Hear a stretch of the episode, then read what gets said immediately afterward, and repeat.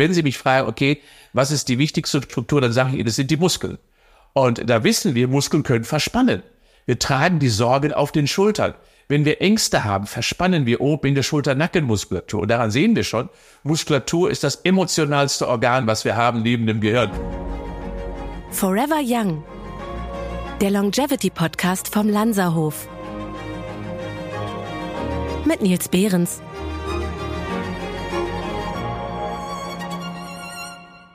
Bei den Bandscheiben handelt es sich um eine lebendige Knorpelstruktur zwischen den Wirbelkörpern.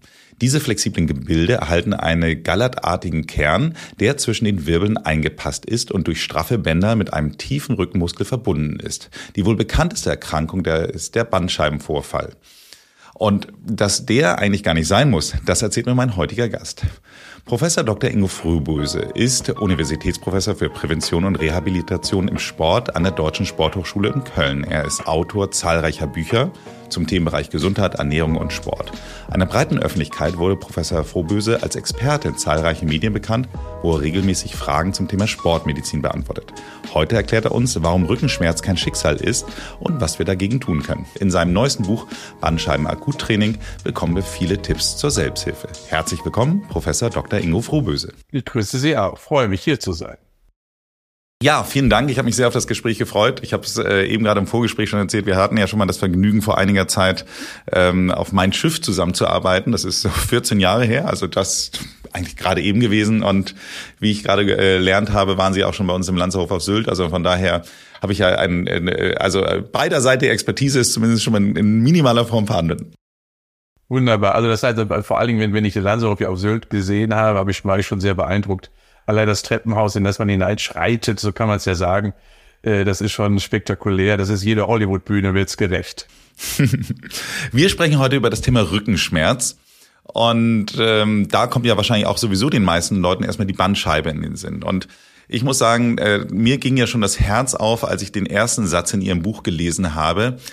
Ein Leben lang einen gesunden Rücken zu haben, das ist möglich. Also von daher für alle, die jetzt hier eingeschaltet haben, weil sie vielleicht genau unter diesem Thema leiden, denen kann jetzt erstmal Hoffnung gegeben werden. Jetzt komme ich mal auf das Thema Bandscheibe. Ähm, letztendlich sagen Sie in Ihrem Buch, dass in Wirklichkeit die Bandscheibe eigentlich der unkomplizierteste Teil des Rückens ist. Warum wird er dann immer eigentlich gleich, äh, sage ich mal so, es kommt in den Verdacht, dass er für den Schmerz verantwortlich ist?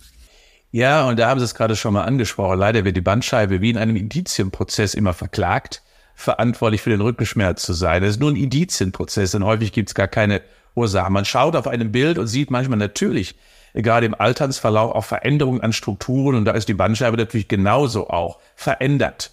Und äh, das dann wirklich aber direkt verantwortlich zu machen auf die Probleme, das greift in der Regel zu kurz, weil viele andere Strukturen, äh, die man gar nicht so richtig im Bild zum Beispiel sieht, im Röntgenbild insbesondere, aber auch letztendlich in den neuen diagnostischen Verfahren, im bildgebenden Verfahren auch nicht dringend. Zum Beispiel die Muskulatur, die Sehnen, die Bänder, die kleinen Gelenke. Das wird schon schwer, sie zu beurteilen. Und deswegen nimmt man gerne so im Indizienprozess die Bandscheibe raus. Man kann sie gut behandeln, man kann sie gut operieren und dementsprechend, jetzt kommt die Entwarnung, nur zwei bis drei Prozent aller Rückenschmerzen sind wirklich durch die Bandscheibe hervorgerufen. Womit ich gleich zu meiner nächsten Frage komme, haben Bandscheiben eigentlich wirklich Nerven? Also können die eigentlich wirklich Schmerzen verursachen?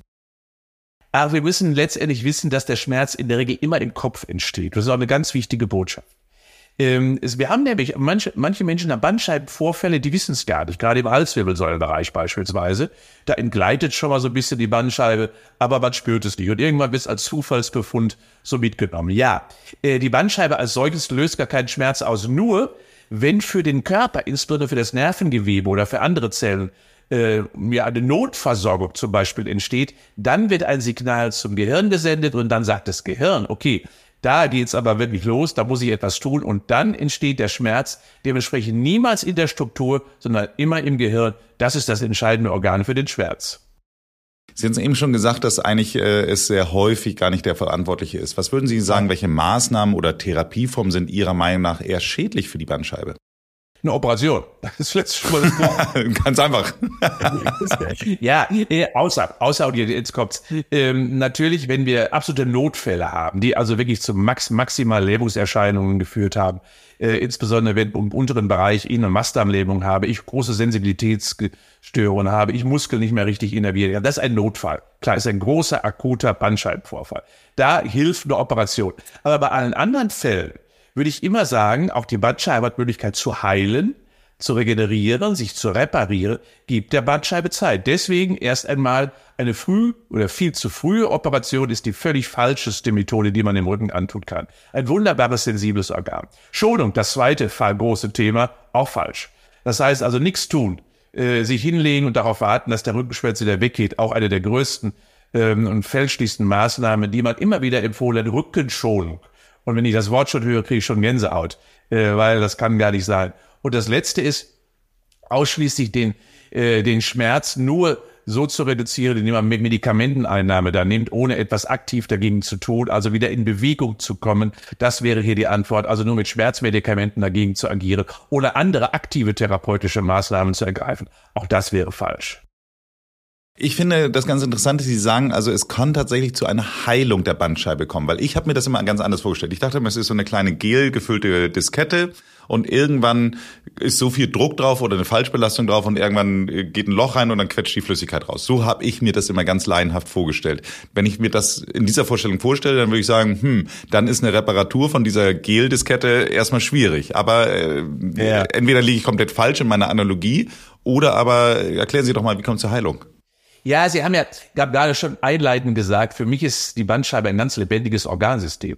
Und das Schöne ist beispielsweise, dass sie auch durchblutet ist, natürlich. Die hat auch eine, eine, eine um sich umgebende Haut. Und die reißt ja in der Regel ein, gerade insbesondere dann, wenn wir einen Prolaps haben. Also dann tritt ja eine gelartige Flüssigkeit aus. Aber das Loch kann auch wieder geschlossen werden. Das heißt also, da wir außen eine Durchblutungssituation haben, nicht optimal, aber wenigstens doch eine Durchblutungssituation, können Reparatur- und Regenerationsmechanismen genau dort entstehen, wo die Bandscheibe dann möglicherweise einen kleinen Defekt erfahren hat. Heißt also, immer ein bisschen Zeit geben, viel körperliche Aktivität machen, weil das drückt ein wenig da drauf. Und Druck heißt in diesem Sinne auch Erhöhung der Stoffwechselaktivität in der Region. Und das bedeutet also, ja, Gibt der Bandscheibe Zeit, nach vier bis sechs Wochen ist sie in der Regel, ist der Defekt geschlossen, der Defekt geheilt und in der Regel sogar das vielleicht ausgetretene Gewebe auch wieder abgebaut. Ja, ich finde das ganz schön. Sie haben auch in Ihrem Buch äh, von dieser Analogie zu einem Schwamm gesprochen. Also jeder kennt diesen Badewannenschwamm, wenn man den mal sehr lange nicht mehr benutzt hat, gerade so ein Naturschwamm, dann ist das nur noch poröse Masse. Ähm, kann ich mir das so ähnlich vorstellen? Also eine, eine nicht beantwort, also eine nicht strapazierte Bandscheibe, dass die irgendwann auch einfach durch ihre Nichtbelastung einfach äh, poröser wird oder instabiler oder? Ja, sieht die, verliert die an Höhe. Man muss sich das immer so vorstellen, es gibt einen Wirbelkörper und dazwischen liegt eine Bandscheibe und unten drunter ist wieder ein Wirbelkörper. Und diese Bandscheibe hält, indem sie sehr voluminös ist, den Druck zwischen diesen beiden Wirbelkörpern hoch. Und da sie zusammengepresst werden, gibt es eine ganz stabile Einheit Wirbelkörper, Bandscheibe, Wirbelkörper. Und wenn diese natürlich, wenn die Bandscheibe an Höhe verliert, zum Beispiel indem zu wenig Flüssigkeit drin ist, dann wird das ganze Segment instabil. Und Sie haben es ja gerade mit dem Schwamm beschrieben. Äh, das ist genau richtig. Das, so muss man sich die Bandscheibe auch vorstellen. Drückt man drauf, dann tritt Wasser aus. Äh, und das ist bei der Bandscheibe ähnlich und lässt man sie wieder los. Bei einem, bei einem intakten Schwamm saugt sie sich wieder voll. Das heißt also, eine intakte Bandscheibe sieht aus wie eine schöne, richtig sommerliche Weintraube.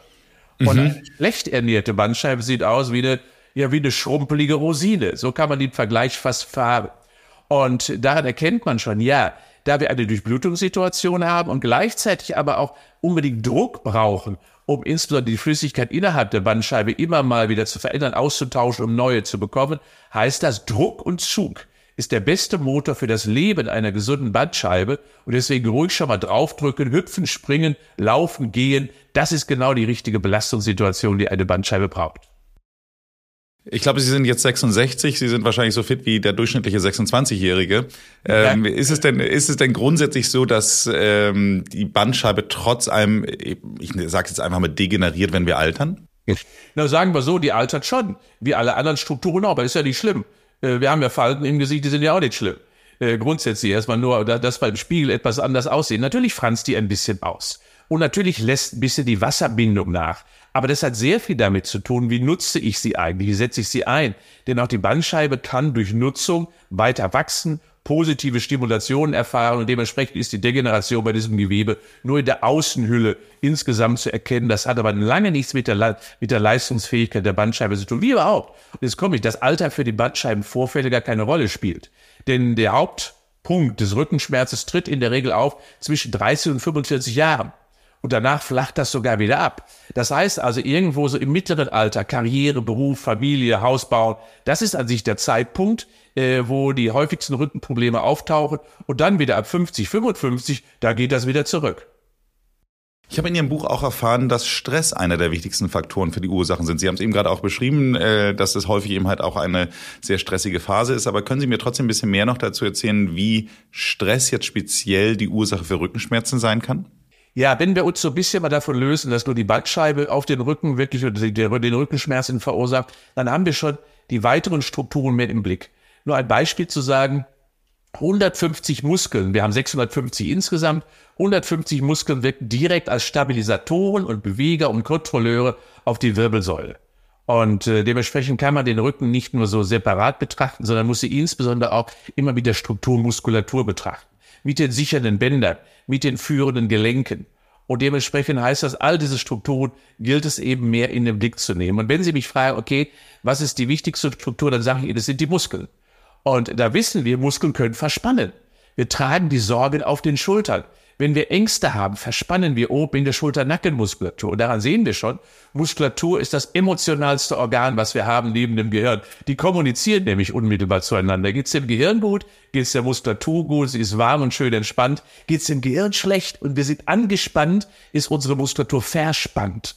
Und dementsprechend ist quasi die Muskulatur das Ausdrucksorgan unserer emotionalen Situation. Wir, lieben und lachen und jubeln mit den Armen. Wir kauern uns zusammen, sind zusammengefallen, wenn wir Ängste und Sorgen haben. Daran erkennt man schon, ja, Stress wirkt sich auf die Muskeln aus. Und diese Muskeln lassen letztendlich dann die Wirbelsäule belasten. Und genau deswegen tragen wir die Sorgen muskulär quasi auf den Schultern und beanspruchen da in jeder stressigen Situation den Rücken unmittelbar mit. Sehr interessant, dass Sie bei den emotionalen äh, Organen das Herzen zumindest nicht auf Platz eins oder zwei setzen, aber ja. gut. Wollen wir es mal nicht so romantisch hier machen.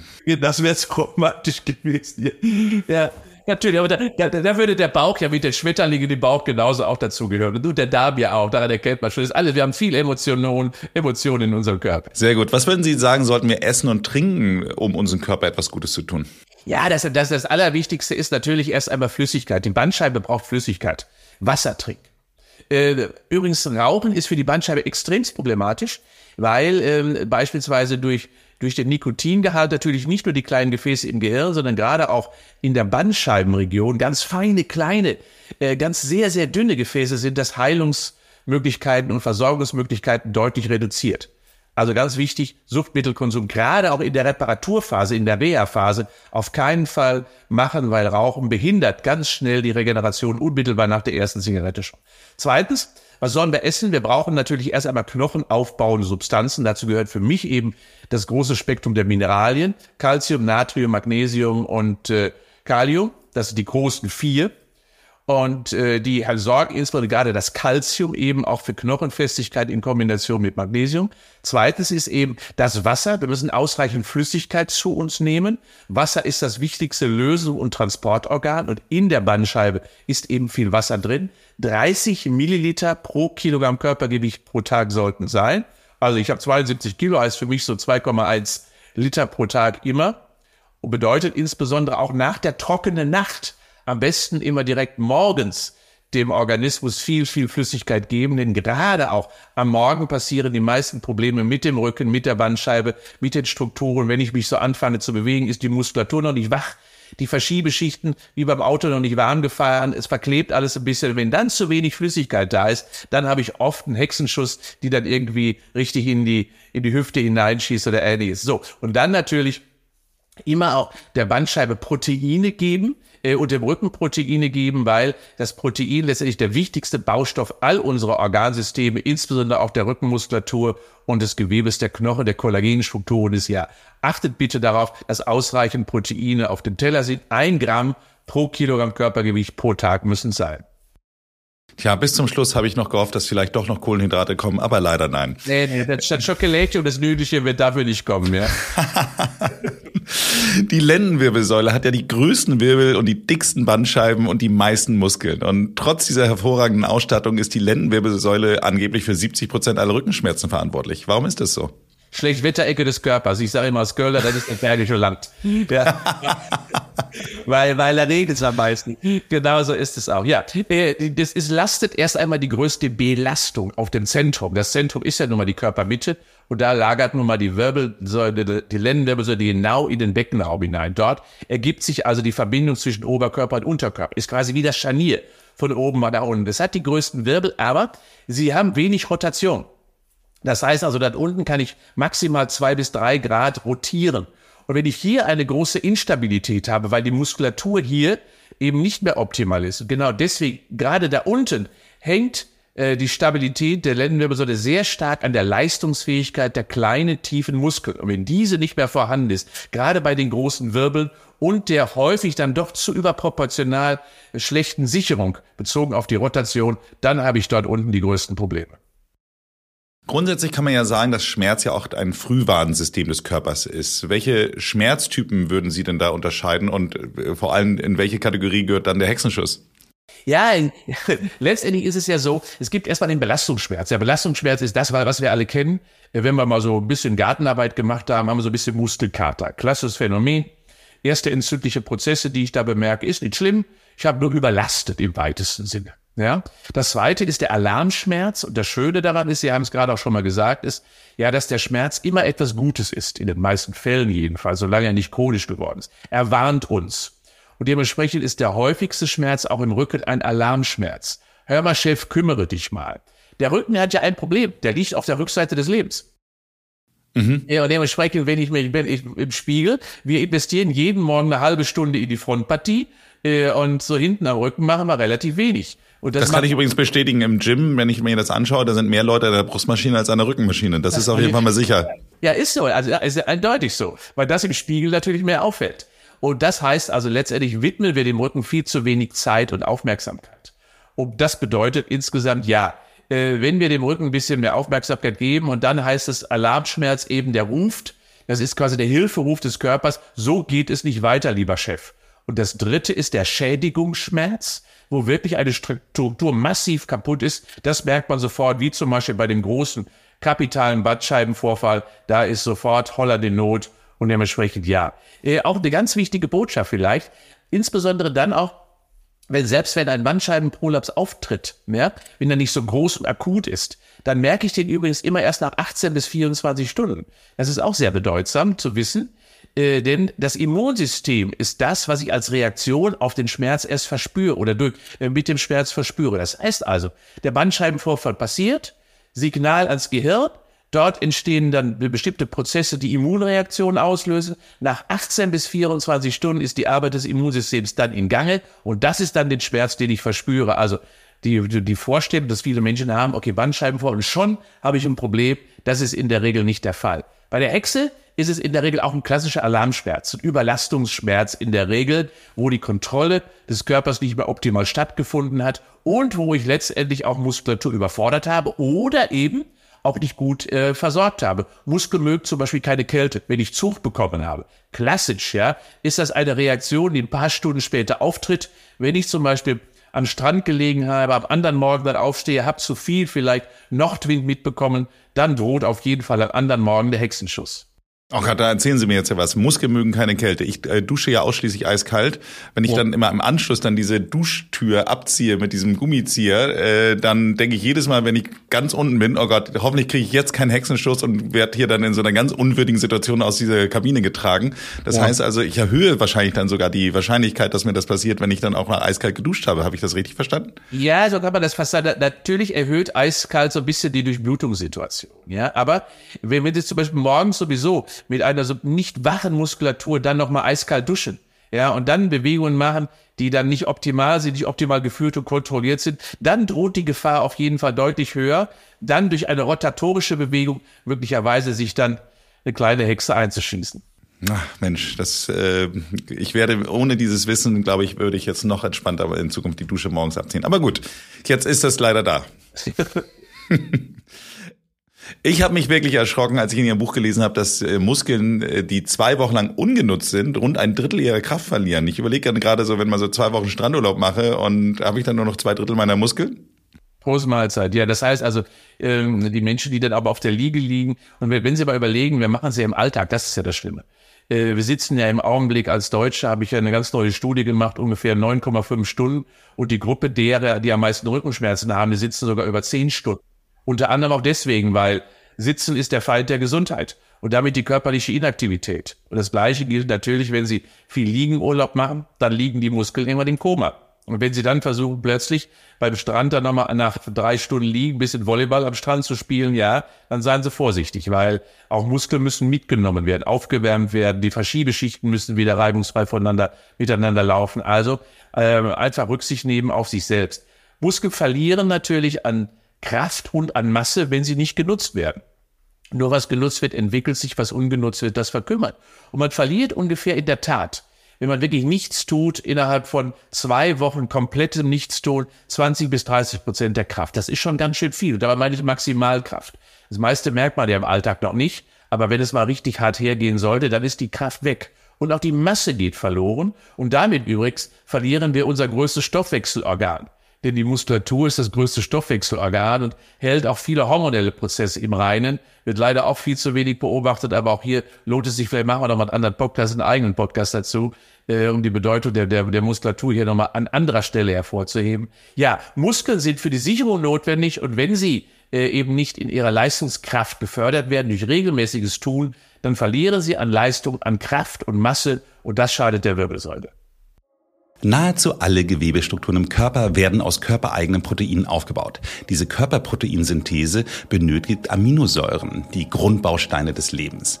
Die ausreichende und hochwertige Versorgung mit Aminosäure ist also wichtig für Kräftigung und Erhalt der Körper- und Muskelsubstanz, für Stoffwechsel, Vitalität und Abwehrkraft und schlussendlich auch für die Förderung und Erhalt von Fitness und Mobilität bis ins Alter.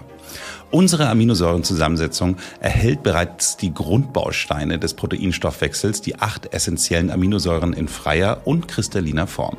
Bei leerem Magen dauert dies laut Studien nur 23 Minuten, bis die Aminosäuren dem Organismus zur Verfügung stehen.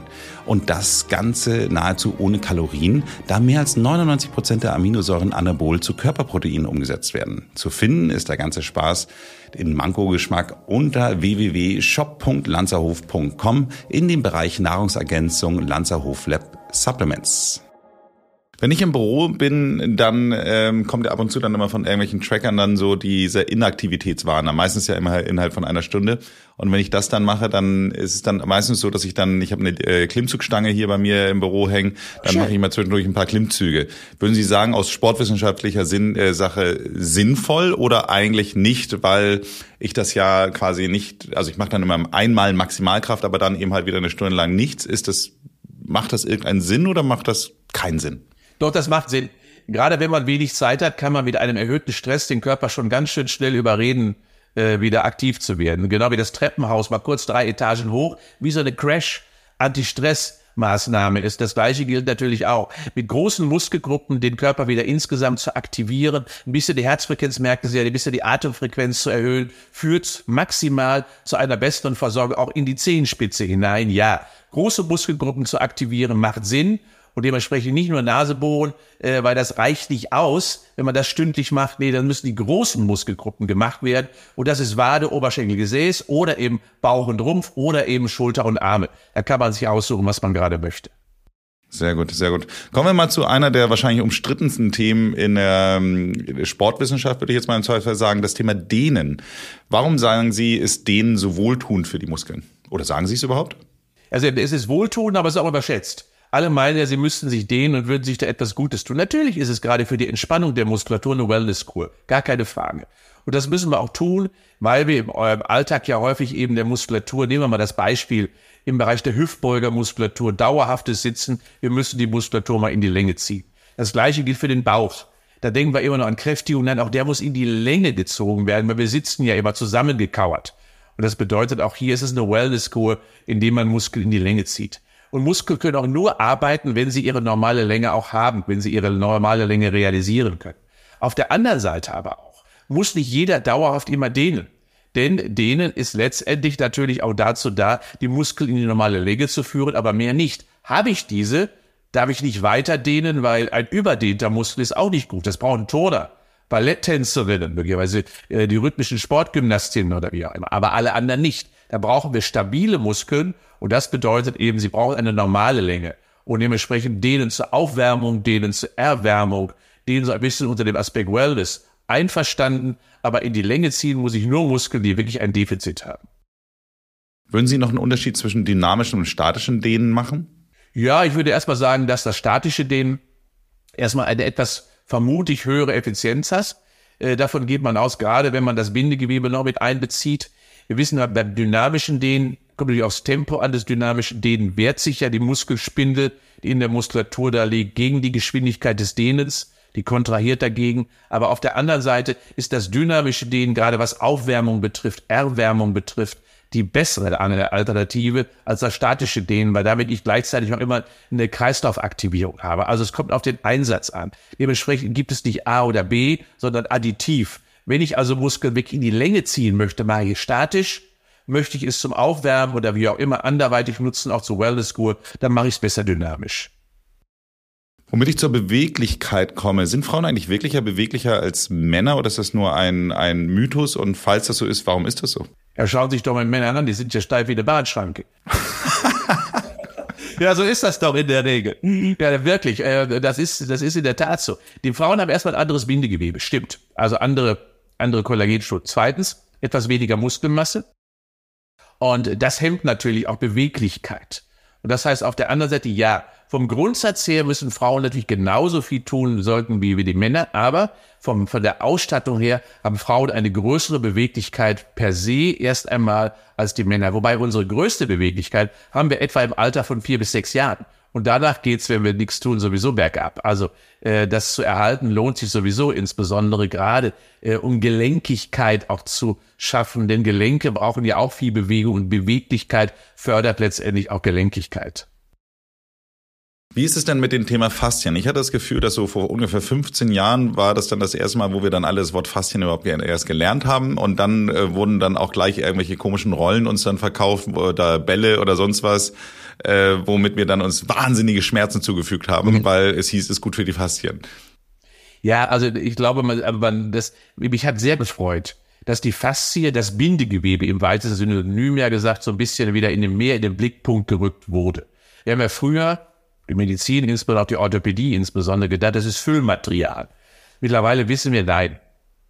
Äh, Bindegewebe hat bestimmte Funktionen der Kommunikation, der Interaktion, der Versorgung, der Stabilisierung, äh, der Kontrolle und, und, und äh, des, des Körpers insgesamt. Ja, ähm, aber wir dürfen es nicht überproportional wirklich betrachten, denn ohne das Muskelarbeiten kann man in der Regel Faszien auch gar nicht stimulieren. Das heißt, Muskelarbeit ist der beste Stimulator für letztendlich äh, die Faszie, insbesondere wenn man nach innen betrachtet. Wir haben zwar außen gerollt, das schafft man so ein bisschen, ja, auch mal äh, nach außen geknetet. Äh, früher haben die Masseure ja mit so Stäbchen gearbeitet, Stäbchenmassage, auch das ging direkt auf das Bindegewebe, auf die Faszien. Aber normalerweise bleibt man mit diesen Rollen immer sehr oberflächlich.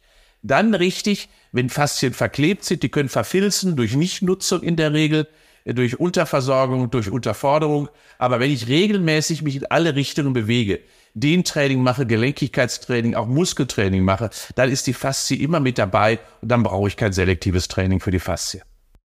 Was würden Sie sagen, welche erste Hilfemaßnahme empfehlen Sie bei akuten Schmerzen? Ja, ich würde mich erstmal hinlegen und abwarten, tief durchatmen. Also Ruhe bewahren. Die Muskulatur nicht weiter stressen. Das ist blöd. Äh, Schmerzen sind immer blöd. Also ich würde, für viele hilft die Rückenlage, die stabile Rückenlage dann auf den Rücken legen, beide erhöht. Das hilft insbesondere dann bei den Lendenwirbelsäulenschmerzen. Also die ersten zwei, drei Tage ruhig mal ein bisschen Ruhe bewahren, äh, leichte Aktivitäten immer noch versuchen, also nicht nur Couch, mal die Badewanne machen, ein bisschen mehr dem Rücken Zuwendung geben, vielleicht mal ein bisschen Massage sich einholen. Wärme hilft für viele, bei einigen wenigen aber auch Kälte, das muss man ausprobieren. Insofern ja. Und nach zwei, drei Tagen dann relativ schnell wieder zur Normalität übergehen äh, und das kann man ruhig mal medikamentös sogar begleiten, damit die Bewegung einfach als Stimulator äh, des Zurückkommens in den Alltag möglichst schnell genutzt wird. Sie geben in Ihrem Buch viele Anleitungen für die Übung und damit auch äh, Hilfe zur Selbsthilfe. Aber bei welchem Symptom sollten wir sofort zum Arzt gehen? Ja, bei, bei massiven neurologischen Problemen, das bedeutet also massive Taubheitsgefühle, Lähmungserscheinungen, ist absolute Indikation sofort zum Arzt. Ist es nur ein Schmerz, der im Bereich des Rückens irgendwie auftritt, ist das noch lange keine Indikation, hier sofort den Arzt aufzusuchen, außer ähm, ich habe keine Medikamente mehr, die mir kurzfristig helfen, was den Schmerz betrifft. Aber ansonsten Taubheitsgefühle, Lähmungserscheinungen, das ist der akute, ein akuter Notfall. Da muss sofort der Krankenwagen angerufen werden. Warum ist Bewegung das beste Mittel gegen Entzündung? Ja, weil, äh, äh, sagen wir auch hier ist Entzündung muss, ist ja nicht nur schlecht. Entzündung ist ja immer auch der Stimulator einer Heilung, einer äh, Regeneration. Denn Entzündung braucht letztendlich auch äh, für braucht das Immunsystem, um agieren zu können.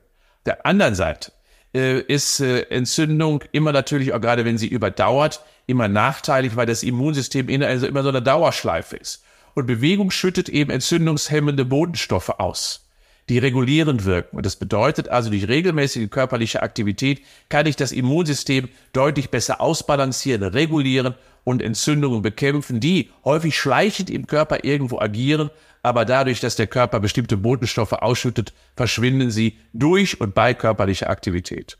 Meine letzte Frage ist immer eine Frage, ein kleiner Tipp für unsere Hörerinnen und Hörer. Ehrlich gesagt frage ich aber auch für einen Freund, der morgens immer kalt duscht und dann anschließend die Duschtür abziehen muss. Wenn uns also mal die Hexe in den Rücken schießt, äh, welches ist Ihre Lieblingsübung, die Sie empfehlen, wenn wir uns danach wieder ein bisschen bewegen wollen? Ja, erstmal muss, muss man natürlich in, in, die, in die Höhe wieder kommen. Äh, das heißt also, für mich ist letztendlich eine Dehnung der Bauchmuskulatur äh, meine Lieblingsübung. Das heißt also eine richtige Streckübung. Setzt man sich auf den Stuhl äh, und nimmt die Arme in die Höhe und streckt sich weit nach hinten, sodass eine Dehnung der Bauchmuskulatur quasi stattfindet. Man merkt da so ein Ziehen. Und das sollten wir sowieso alle im Alltag mal häufiger machen, wieder die Bauchmuskulatur langziehen also Arme nach oben, nach hinten, über die Stuhllinie nach hinten strecken und dann zwei, drei, vier, fünf Sekunden halten und man wird merken, okay, die Spannung in der Bauchstruktur lässt ein wenig nach. Das ist das, was man dann braucht. Und damit hat auch die Hexe weniger Probleme, denn dann heißt der Freund des Rückens, das ist nämlich der Bauch, auf der anderen Seite endlich entlastet und kann besser helfen. Herr Professor, ich bedanke mich ganz herzlich für das Gespräch. Ähm, wir haben quasi jetzt über Ihr aktuelles Buch geschrieben, die Bunch, äh, gesprochen, das Bandscheiben-Akuttraining, das im Griff und Unser Verlag erschienen ist. Und äh, ansonsten kann man ja sehr viele andere Bücher von Ihnen auch finden. Ich weiß gar nicht, wie viele Bücher haben Sie jetzt schon geschrieben? Oh, Wissen so Sie es? So, so 50, so um die. Und äh, Sie sind ja auch noch in anderen Podcasts immer wieder zu Gast. Haben Sie auch einen eigenen? Ja, ich habe einen, äh, ich habe, äh, der heißt Die wundersame Welt des Sports. Mhm.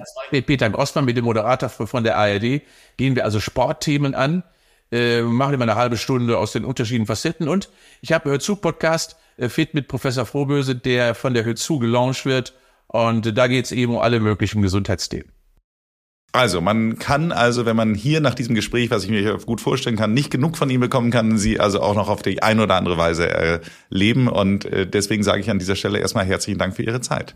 Sehr gerne, habe ich gern gemacht.